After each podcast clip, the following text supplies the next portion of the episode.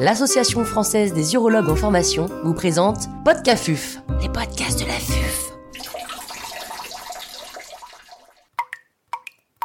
Quel est l'apport de l'urologue lors de la consultation pré-greffe? Professeur Rodolphe Turette, chirurgien urologue au CHU de Montpellier, nous fait part de son expertise. L'intervenant n'a pas reçu de financement.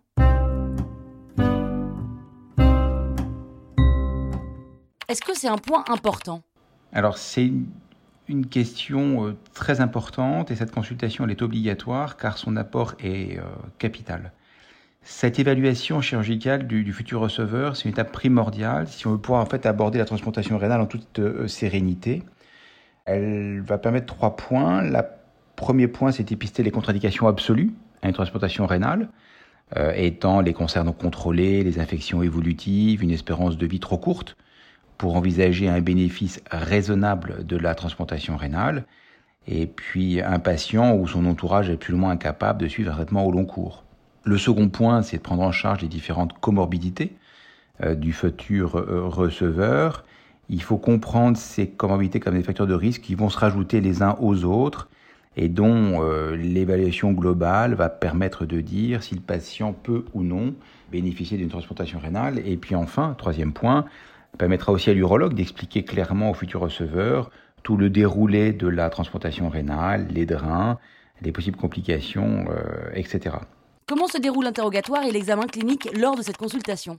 Alors, un interrogatoire, il y a différentes sphères qui devront être euh, explorées. Le mode de vie, tabac, alcool, activité sportive, l'emploi, avec les possibles arrêts de, travail qui vont, qui vont suivre derrière, euh, les facteurs de risque de cancer urologique, l'insuffisance rénale chronique, quelle est son étiologie, est-ce que c'est une transplantation préemptive ou est-ce que le patient est déjà euh, dialysé? Qu'est-ce qu'il a comme mode de dialyse? Les antécédents médicaux, cardiologiques évidemment. Euh, est-ce qu'il y a une cardiopathie ischémique? Est-ce qu'il a un traitement antiagrégant, anticoagulant au long cours? Les facteurs de risque cardiovasculaire, le diabète. Euh, et puis est-ce qu'il y a eu des cancers urologiques ou non? Notamment antécédents de, de, radiothérapie pelvienne. Est-ce qu'il y a déjà eu des, des curages ganglionnaires pelviens réalisés? Antécédents chirurgicaux, abdominopelviens évidemment, des cicatrices qui pourraient gêner les différentes voies d'abord. Est-ce qu'il y a déjà bénéficié d'une néphrectomie au préalable, unie, bilatérale? Est-ce qu'il a euh, bénéficié de transplantation rénale euh, antérieure? Où les transplants ont-ils été positionnés À quelle date? Est-ce qu'ils ont été retirés ou non? Puis antécédents neuro-urologiques, est-ce d'autres dérivations urinaires euh, Est-ce que la vessie native est utilisable ou non? Et puis, euh, son régime mictionnel, est-ce qu'il a une diurèse résiduelle s'il est en dialyse euh, Comment ça se passe? Est-ce qu'il y a des troubles de son régime mictionnel en faveur d'une euh, hypertrophie bénigne de la prostate? On fait un, un, IPSS évidemment. Est-ce qu'il y a un dépistage du cancer de la prostate réalisé antérieurement ou non?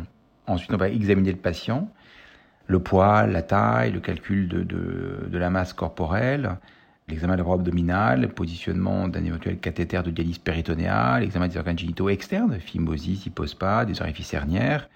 Si c'est un homme, il faut euh, effectivement lui faire un toucher rectal entre 50 et 75 ans, faire une débimétrie s'il a une, une, une diurèse, mesure du résidu post-mictionnel, rechercher les bouts périphériques, notamment fémoraux, pour euh, avoir un examen clinique euh, complet.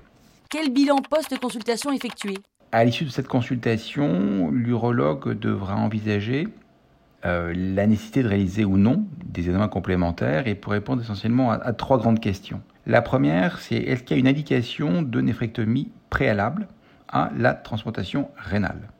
Si euh, une néphrectomie est à réaliser, il faudra naturellement avertir le patient qu'il a, a encore une diurèse résiduelle, que cela va diminuer. Alors, on peut être amené à faire une néphrectomie préalable par manque de place, notamment en cas de polykystose rénale, et ça, un scanner abdominopelvien pourra parfaitement permettre d'apporter la réponse. Est-ce qu'il y a une indication de nécessité à cette euh, et donc réalisation obligatoire d'une néphrectomie euh, parce que euh, infection rénale répétée sur un reflux vésico-urétéral, une hypertension artérielle mal équilibrée malgré une, thérapie bien conduite, des pyélonéphrite chroniques, etc. Deuxième grande question, est-ce que les instomoses vasculaires vont poser problème ou non? Alors l'analyse de l'état vasculaire artéroïliaque est capitale et plus ça va, plus il est capital car les receveurs sont de plus en plus âgés et diabétiques. Quel bilan réaliser? La littérature est loin d'être unanime sur le sujet. Il n'y a pas de recommandation claire.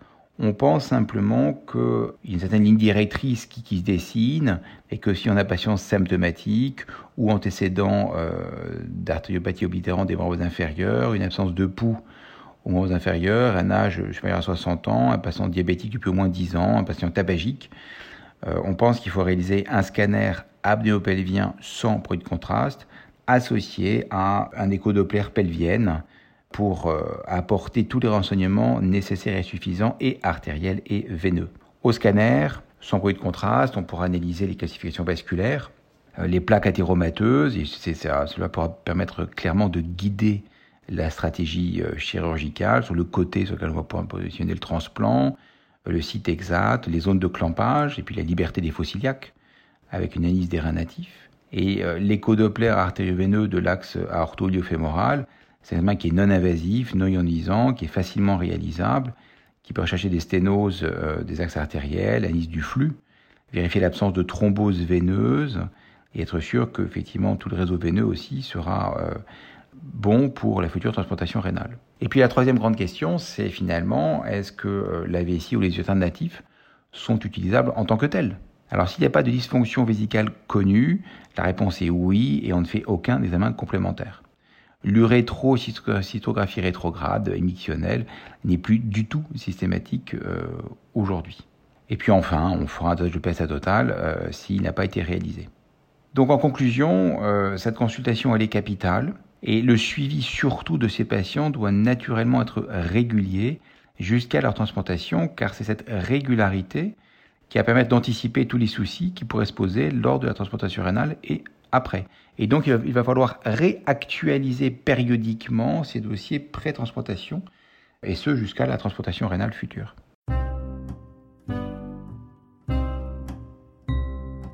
Un grand merci au professeur Rodolphe Turette pour ses conseils précieux. C'était Podcafuf, les podcasts de la.